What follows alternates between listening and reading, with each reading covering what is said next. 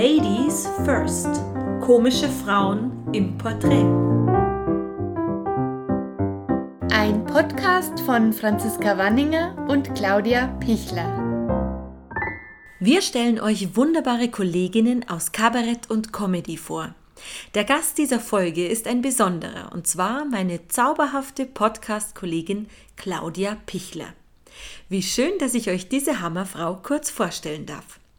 Sie hat zunächst in München Literaturwissenschaft, Psychologie und Politik studiert, im Verlag Kein und Aber in Zürich gearbeitet, über Gerhard Polt promoviert, das Booking im Münchner Fraunhofer Theater gemacht, in der Agentur Well gearbeitet, bis, ja, bis sie sich so weit an den Künstlerberuf herangepirscht hatte, dass kein Weg mehr dran vorbeiführte. Zunächst war sie mehrere Jahre gemeinsam mit Michael Well und Annie Preuß in einer Dreierformation auf den Kleinkunstbühnen unterwegs, bis sie 2019 endlich ihr erstes Solo-Kabarettprogramm herausbrachte. Als Bayern-Expertin betreibt sie nicht nur den wöchentlichen Podcast Aufgeschnappt, sondern ist außerdem regelmäßiger Gast in der Grünwald Freitagscomedy im BR-Fernsehen. Wer bist du? Ich bin Claudia Pichler aus München.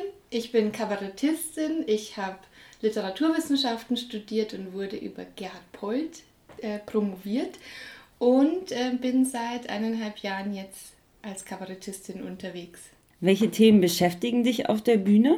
Als ich mit meinem Solo angefangen habe, war so eine Phase, in der ich dachte, ich bin Anfang 30, ich habe studiert, ich habe sogar meinen Doktor gemacht, aber trotzdem, wenn ich mit Leuten zusammenkomme, jetzt im beruflichen Kontext, nehmen die mich erstmal nicht ernst. Und das hat mich so geärgert und äh, auch so ein paar Sprüche, die ich da immer so abbekommen habe.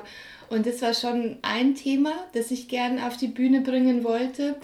Und sonst sind es eigentlich so Alltagssachen oder mir fallen so Verhaltensweisen auf, die mich stören oder ich schnapp irgendwie komische Sätze auf und die spinne ich dann gern weiter und gehe auch gern so ins völlig Absurde dann. Wie heißt dein aktuelles Programm? Mein aktuelles Programm heißt Nicht blöd für eine Frau. Wie viele Auftritte spielst du und auf welchen Bühnen bist du unterwegs? Also in Zeiten von Corona ist natürlich alles anders und ich habe ja auch erst ähm, 2019 angefangen mit meinem Soloprogramm, aber so, ich würde sagen, das Ziel ist, sind so 60 Auftritte im Jahr äh, Solo und ein paar Mixed-Shows und auf welchen Bühnen? Ja, vor allem in Bayern, auf sehr schönen Kleinkunstbühnen und lieber auch in der Stadt als auf dem Land und auch gern außerhalb Bayerns. Also ich war schon in Mainz, in Ulm, in Hamburg. genau, das macht mir Spaß. Wie hast du dein Programm erarbeitet, beziehungsweise wie entsteht dein Material generell? Also meistens habe ich eine Idee für eine Nummer oder für ein Lied und dann versuche ich das so ein bisschen auszuarbeiten und tatsächlich entstehen tut es aber dann vor allem auf der Bühne, also in Interaktion, was funktioniert davon, was nicht. Und da muss man einfach viel ausprobieren und dann schleift sich so eine Nummer gut ein. Genau, und ja, ich schreibe das alleine, aber ich brauche natürlich zwischendurch einfach vor allem Menschen, die ich beobachten und denen ich zuhören kann. Das ist meine Inspiration. Und wie gesagt, der Rest entsteht dann eigentlich so auf der Bühne. Und warum wolltest du Kabarettistin werden? Das wollte ich lange gar nicht oder hatte ich gar nicht so auf dem Schirm, obwohl ich schon im Kulturbereich gearbeitet habe. Aber ich habe äh, vor einigen Jahren dürfte ich ein Buch herausgeben und dann gab es eine Buchpremiere und da waren 300 geladene Gäste und ich habe als Herausgeberin dann äh, auch fünf Minuten was sagen dürfen und habe das relativ spontan gemacht, also nur grob gewusst, was ich sagen will, nichts verschriftlicht. Und da habe ich so gemerkt, dass mir das nichts ausmacht. Also obwohl ich ja eher ein schüchterner und zurückhaltender Mensch bin, fühle ich mich auf der Bühne immer sicher. Also auch mit Lampenfieber oder so, das kenne ich schon. Aber auf der Bühne, irgendwie ist es ein schönes Gefühl, da zu stehen. Und da habe ich auch das, den Eindruck, da kann mir nichts was anhaben. Und ich glaube, wenn man so ein Gefühl hat, sollte man dem auf jeden Fall nachgehen. Und bis jetzt habe ich es auch nicht bereut. Wann und wo war denn dein erster Auftritt? Also als Solokünstlerin habe ich mich ausprobiert in München 2018 auf so einer Comedy Open Mic. Das war Jahr und Weiter, die älteste Open Mic, die es in München gibt. Ähm, und da habe ich sieben Minuten gespielt und es lief ganz gut.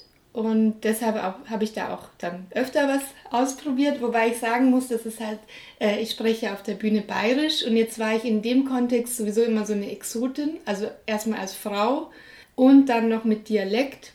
Und wie gesagt, das funktioniert in dem Rahmen immer ganz gut, aber es ist ein bisschen schwierig, da mein Material auch zu testen, weil es immer so, ja, also weil ich glaube, die Leute lachen halt schon, weil das Bayerische für die lustig klingt.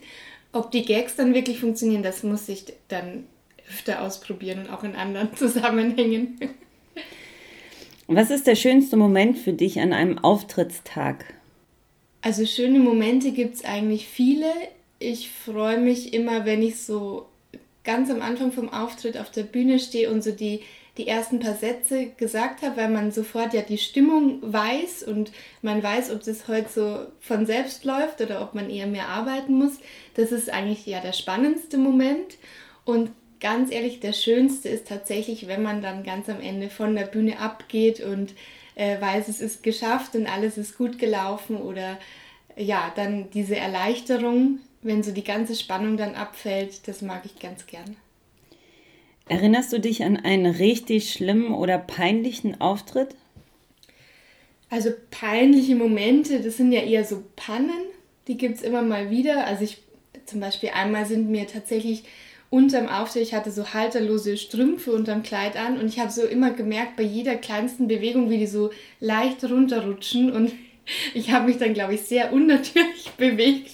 Ich weiß nicht, was die Leute gedacht haben, aber irgendwann habe ich es dann einfach gesagt, dass das mein Problem ist und bin kurz äh, ähm, von der Bühne und habe dann hinterm Vorhang da meine Strümpfe gerichtet. Und da haben die Leute aber vor allem gelacht. Also ich glaube, äh, peinlich äh, gibt es eigentlich gar nicht. Wenn man halt spontan gut drauf reagiert, ist es eigentlich eher immer so ein Gewinn. Und schlimm ja, also so richtig schlimme Auftritte hatte ich zum Glück noch nicht. Ich glaube, ich wäre auch zu sensibel, um danach dann äh, weiterzumachen. Aber ich hatte schon einen schlimmeren tatsächlich, wo ich mich ähm, vom Veranstalter nicht so wertgeschätzt gefühlt habe und dann auch das Gefühl hatte, da waren zwar Leute da, aber die waren sehr abwartend und es war keine so einfache Stimmung und da war ich auch noch so ganz am Anfang. Das heißt, ich habe mich davon rausbringen lassen und bin dann so geschwommen und das war ein wirklich zäher Abend und dann habe ich noch eine blöde Kritik bekommen. Also solche Auftritte bräuchte ich jetzt nicht mehr. Gab es über die Jahre größere Rückschläge und wenn ja, welche? Also dadurch, dass ich noch nicht so lange dabei bin, äh, habe ich zum Glück noch keine größeren Rückschläge gehabt. Ich glaube, was mir gefährlich werden kann, ist, dass ich halt auch oft so an mir selbst zweifle oder daran zweifle, ob ich da auf der Bühne Berechtigung habe. Und ähm, ja, da, davor muss man sich halt wappnen und da helfen halt viele gute Auftritte. Also deshalb war eigentlich wahrscheinlich Corona mein größter Rückschlag bisher, weil auf einmal monatelang nicht spielen zu können, das hat mich richtig, richtig runtergezogen. Und wie hast du die Rückschläge überwunden? Also wie gesagt, was einfach immer hilft, ist viel spielen. Deshalb, also nach Corona oder seit Corona durfte ich jetzt wieder ein paar Mal spielen und am Anfang war es noch ähm, herausfordernd, aber inzwischen macht es wieder total viel Spaß. Also viel Spielen, glaube ich, hilft viel und einfach so das engste Umfeld haben, das einem auch ehrlich so zur Seite steht und sich mit dem austauschen und auch mit Kolleginnen und Kollegen, weil also alles, was ich erlebe, haben andere schon hundertmal erlebt und das einfach auch zu hören, dass die das auch kennen und dass die auch mal zweifeln oder auch mal schwierige Auftritte haben und so, das tut einfach sehr gut. Hast du weibliche Vorbilder? Tatsächlich wenige. Also ich bin ja in München aufgewachsen und mit so ähm, ja, Vorbildern oder das, was ich gehört habe, das war eben Gerhard Polt und die Biermöselblasen oder Friedel Fesel, Willi Astor so in meiner Jugend oder ähm, auch ja, Josef Hader oder so. Das sind so für mich die Großen gewesen und Frauen sind da leider einfach wenige da. Und mir waren die Frauenfiguren, die man so im Fernsehen gesehen hat, im lustigen Bereich, waren mir immer zu derb und zu krachert. Und so bin ich ja nicht. Also deswegen finde ich zwar manches dann lustig, aber ich kann es nicht für mich so jetzt als direktes Vorbild nehmen. Und sonst gibt es natürlich schon, es gibt schon tolle Frauen, die ich mir jetzt auch, also ich schaue mir bewusst jetzt auch viel mehr da an und finde zum Beispiel die Art von einer Martina Schwarzmann toll, die einfach so authentisch wirkt und wenig, also vermeintlich wenig auf der Bühne macht, aber die Leute so im, in ihrem Band zieht. Und das finde ich sehr beeindruckend. Oder auch, natürlich hat auch eine Monika Gruber eine Bühnenpräsenz, von der wir alle träumen können. Also das, so bestimmte Aspekte sehe ich dann eben schon bei Frauen und schaue mir jetzt eben auch ganz viele Kolleginnen an und ähm, versuche mich da inspirieren zu lassen.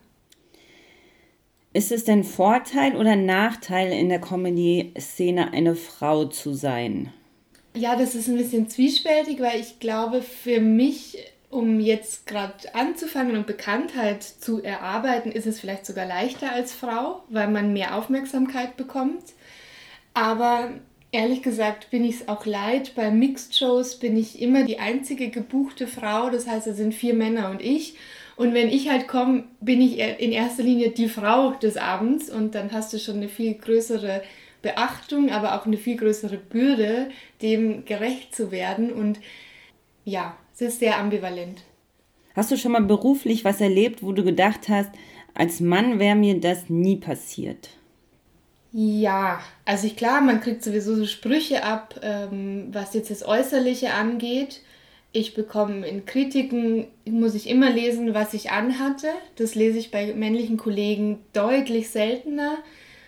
Und was mir am Anfang wirklich Schwierigkeiten bereitet hat, ist, dass ich äh, nach zwei Stunden Programm von der Bühne gehe und dann spricht man ja oft noch mit, mit dem Publikum oder kommt so ins Gespräch und da ist es mir ganz reihenweise passiert, dass gerade ältere Herren so auf mich zugekommen sind und mir dann so gut gemeinte Tipps gegeben haben, nach denen ich nicht gefragt habe. Und ich glaube, dass ich natürlich dazu einlade, weil ich als Bühnenfigur auch so vermeintlich naiv wirke, weil es eine gute Masche ist, um dann umso gröbere Sachen zu sagen. Aber das lädt die, die Leute und vor allem die Männer und vor allem die älteren Männer gern dazu ein, mir dann so Schlaumeier-Tipps zu geben. Und ich glaube, das passiert Männern jetzt nicht so häufig. Und ich habe jetzt auch schon in der kurzen Zeit gelernt, mich besser abzugrenzen und das muss man, glaube ich, auch.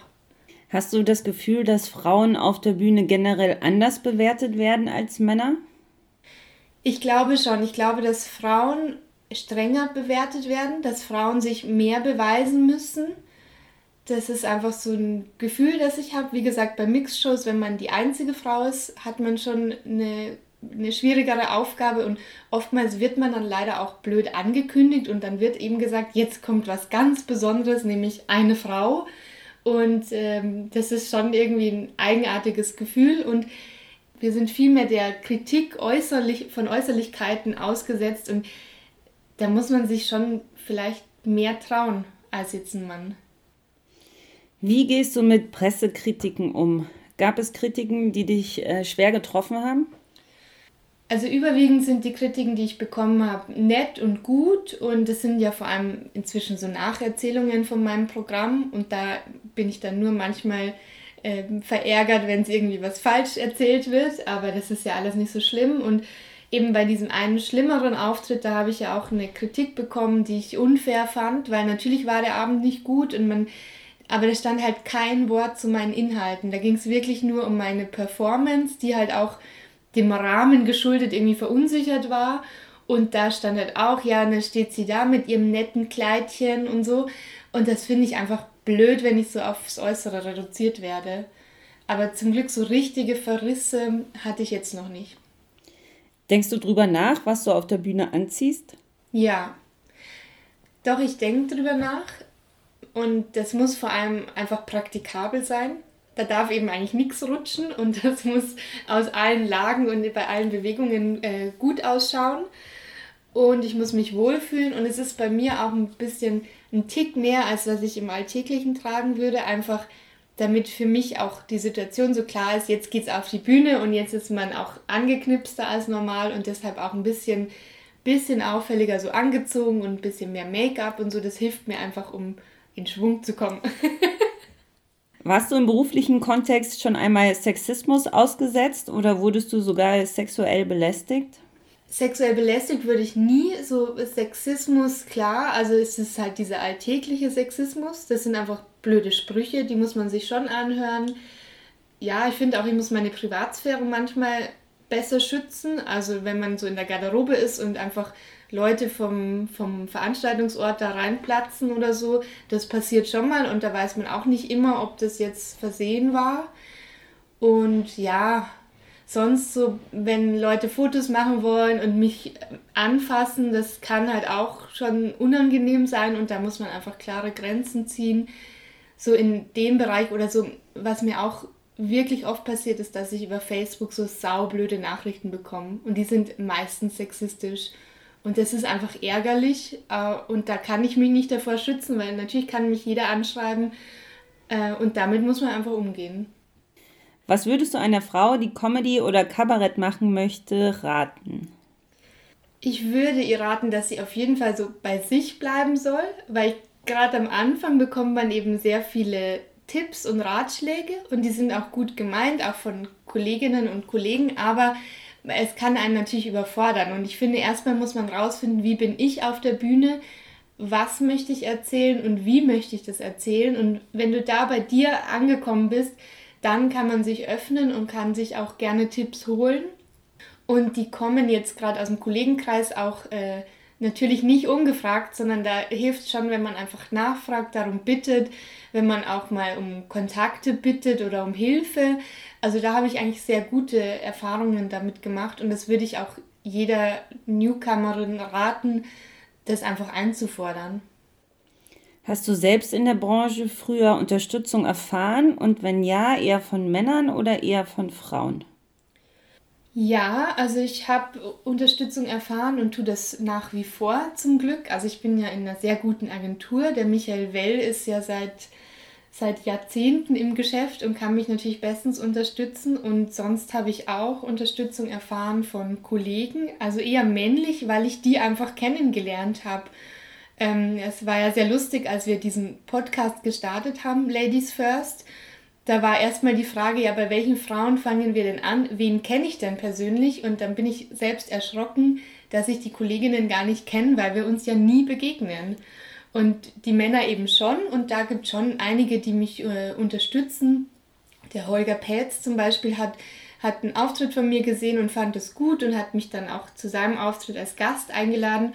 Und der einfach, wenn der in Bühnen spielt, wo er denkt, da passe ich auch rein, dann sagt er das auch den Veranstaltern. Und das kriege ich oft gar nicht mit, sondern erst, wenn dann die Anfrage von der Bühne kommt. Und das ist natürlich super, wenn man sich so gegenseitig unterstützt oder auch der Roland Hefter hat mir sehr viele Mixed-Shows empfohlen, weil die Leute, die sich halt da auskennen, wenn man die fragt, dann kriegt man eigentlich auch Hilfe. Das war so meine Erfahrung. Nur eben leider weniger von Frauen, weil ich die halt weniger treffe. Förderst du Nachwuchskünstler oder Künstlerinnen im Speziellen? Also ich bin ja leider noch nicht in so einer Position, wo ich so viel fördern könnte, aber wenn es geht, mache ich das schon. Also ich versuche mich eben gut auszutauschen mit anderen Nachwuchskünstlern und Künstlerinnen und eben auch dieses Projekt, auch dieser Podcast ist ein bisschen so gedacht, nicht nur für Nachwuchs, aber auch generell ähm, anderen eine Plattform zu bieten. Und sonst, ich versuche halt weiter zu empfehlen, wobei da muss ich das auch gut kennen, dass ich gut dahinter stehe. Genau, und sonst bin ich leider eben noch nicht so weit, jetzt Fernsehplätze vergeben zu können. Aber wenn ich es könnte, würde ich es gern tun. Was könnte sich in der Branche ändern, um jungen Künstlern und Künstlerinnen ihren Weg zu erleichtern? Ich finde, es könnte viel mehr Formate geben, die gezielt für Nachwuchs gedacht sind. Im, in der Comedy gibt es eben Open Mics, das funktioniert so leidlich und in München gibt es eine ganz gute Szene inzwischen, aber ähm, ja, sonst sieht es da auch schwierig aus und im Bereich Kabarett ist es ganz düster mit Nachwuchsformaten. Also da gibt es eben gemischte Abende, die heißen dann Brettel, aber da spielst du 15 Minuten und die müssen auch schon sitzen. Also da kannst du oft auch nicht viel ausprobieren.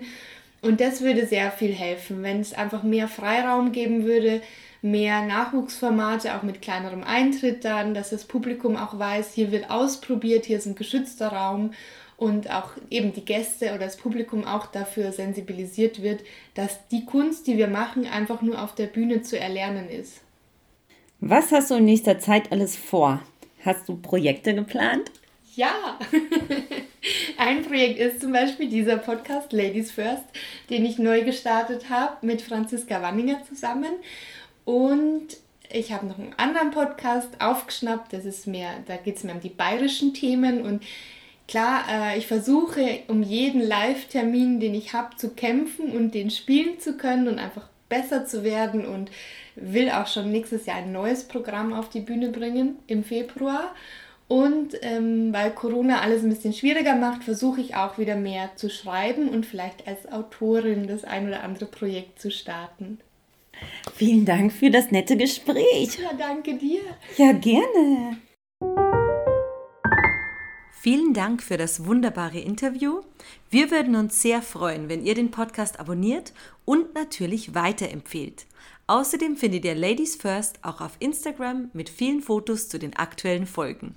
Wenn ihr mehr über uns erfahren wollt, claudiapichler.com und franziska-wanninger.de. Da findet ihr auch immer die neuesten Folgen. Support your local ladies.